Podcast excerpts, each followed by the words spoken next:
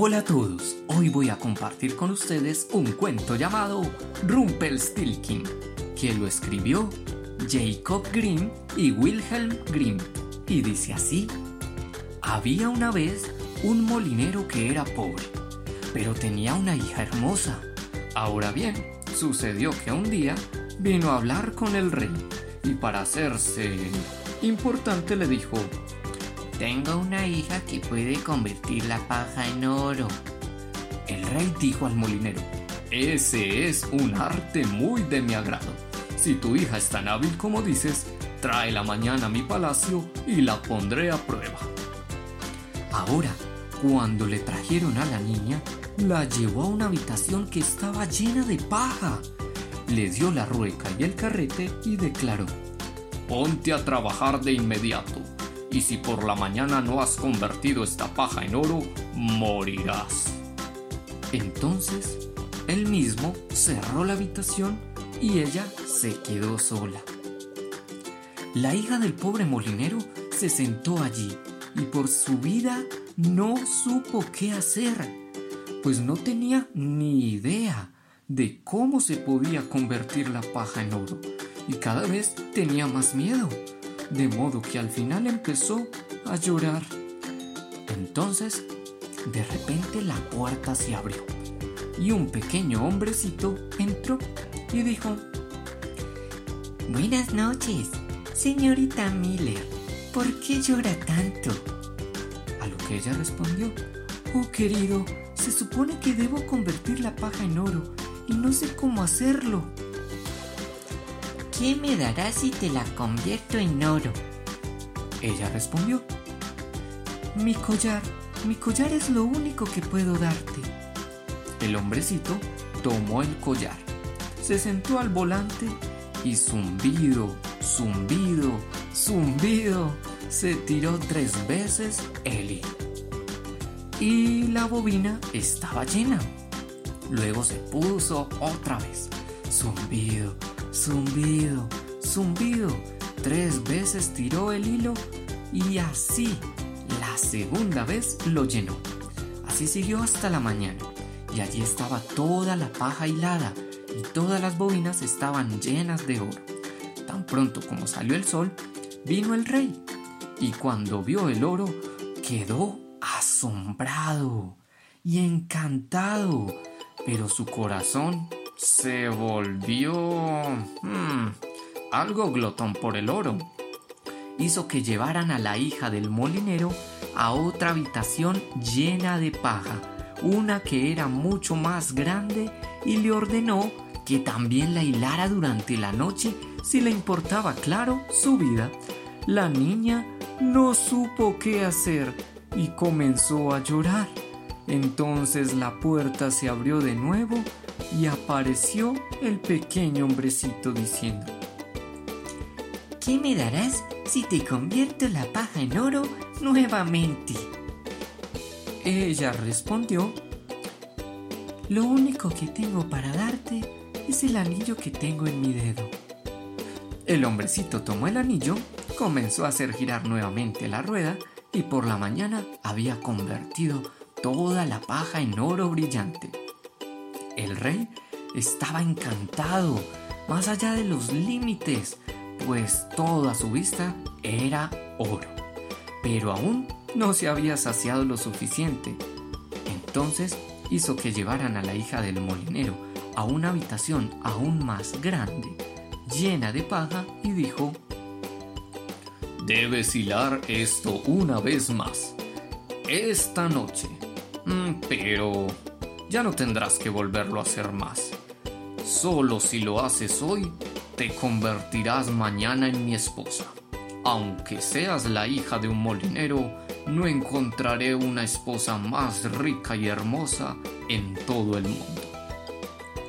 Cuando la niña estuvo sola, el hombrecito volvió por tercera vez diciendo, Te ayudaré nuevamente a convertir la paja en oro y como sé que ya no tienes nada para darme, te propongo algo. Con la promesa que te ha hecho el rey, ahora tú serás su esposa. Por eso cuando tengas su primer bebé, me lo darás a cambio. y así mm, podremos negociar. No teniendo más opción la hija del molinero, tuvo que aceptar. Así, un año después, la joven ya era reina y trajo al mundo un hermoso niño. Y ya no pensó más en el hombrecito hasta que... Bueno, hasta que un día, de repente, regresó el hombrecito y entró a su habitación diciendo, Ahora dame lo que me prometiste. La reina se asustó y le ofreció al hombrecito todas las riquezas del reino si dejaba a su hijo en paz y si lo dejaba con ella. Pero el hombrecito dijo, No, prefiero tener un ser vivo más allá de todos los tesoros del mundo, así que debes cumplir tu promesa. Entonces la reina se echó a llorar y lloraba con tanta, tanta tristeza que el hombrecito se compadeció de ella. Así que le dijo, Bueno, te daré tres días y si para entonces sabes cuál es mi nombre, te quedarás con tu hijo. Durante toda la noche, la reina recordó todos los nombres que había oído y envió además un mensajero a lo largo y ancho de la tierra para averiguar qué otros nombres podría encontrar. Al día siguiente, cuando llegó el hombrecito, comenzó ella a decir todos los nombres que sabía. Mm, ¿Acaso te llamas Caspar, Melchor, Balsar? Y enumeró todos los nombres que conocía, uno tras otro. Pero en cada uno de ellos, el hombrecito declaró, Así no me llamo, así no me llamo. El segundo día indagó por todo el vecindario para saber cómo se llamaba la gente de allí y recitó los nombres más extraños y peculiares al hombrecito. Te llamas... te llamas Skinribs, o tal vez Shakespeare, o tal vez Blekleg. Pero cada vez que ella decía nombres, él decía... No lo soy, no lo soy, así no me llamo yo.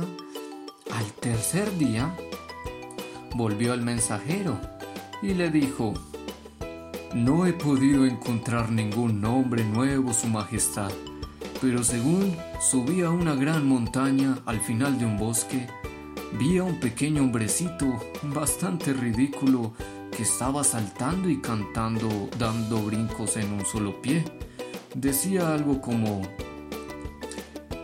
Hoy vino y mañana cerveza, después al niño sin falta traerán. Nunca se rompa, no, no, la cabeza, el nombre rompe el stilkin, adivinarán. Ja, ja, ja, ja, ja, nunca lo adivinarán. ¿Podéis imaginar lo contenta que se puso la reina cuando escuchó el nombre?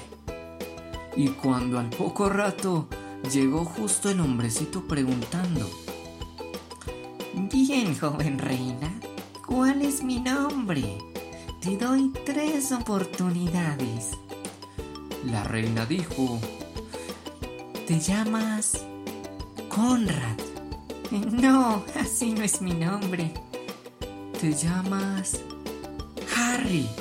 No. no podrás nunca adivinar mi nombre. A lo que finalmente la reina dijo, Mmm, ya sé. Quizás tu nombre es Rumpelstiltskin. No, no, ¿cómo lo has adivinado? Es imposible. Te lo ha dicho el demonio. Gritó el hombrecito. Y en su enfado hundió el pie derecho en la tierra tan fuerte que entró toda la pierna. Y cuando tiró con rabia de la pierna, con las dos manos, se partió en dos. La reina nunca más tuvo que preocuparse y vivió muy muy feliz al lado de su familia. El fin.